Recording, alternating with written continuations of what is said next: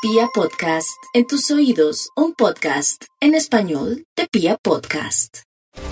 Luego de tanta lucha, luego de tanta batalla y tanto esfuerzo, al fin los Piscis tienen buenos resultados de la actividad profesional.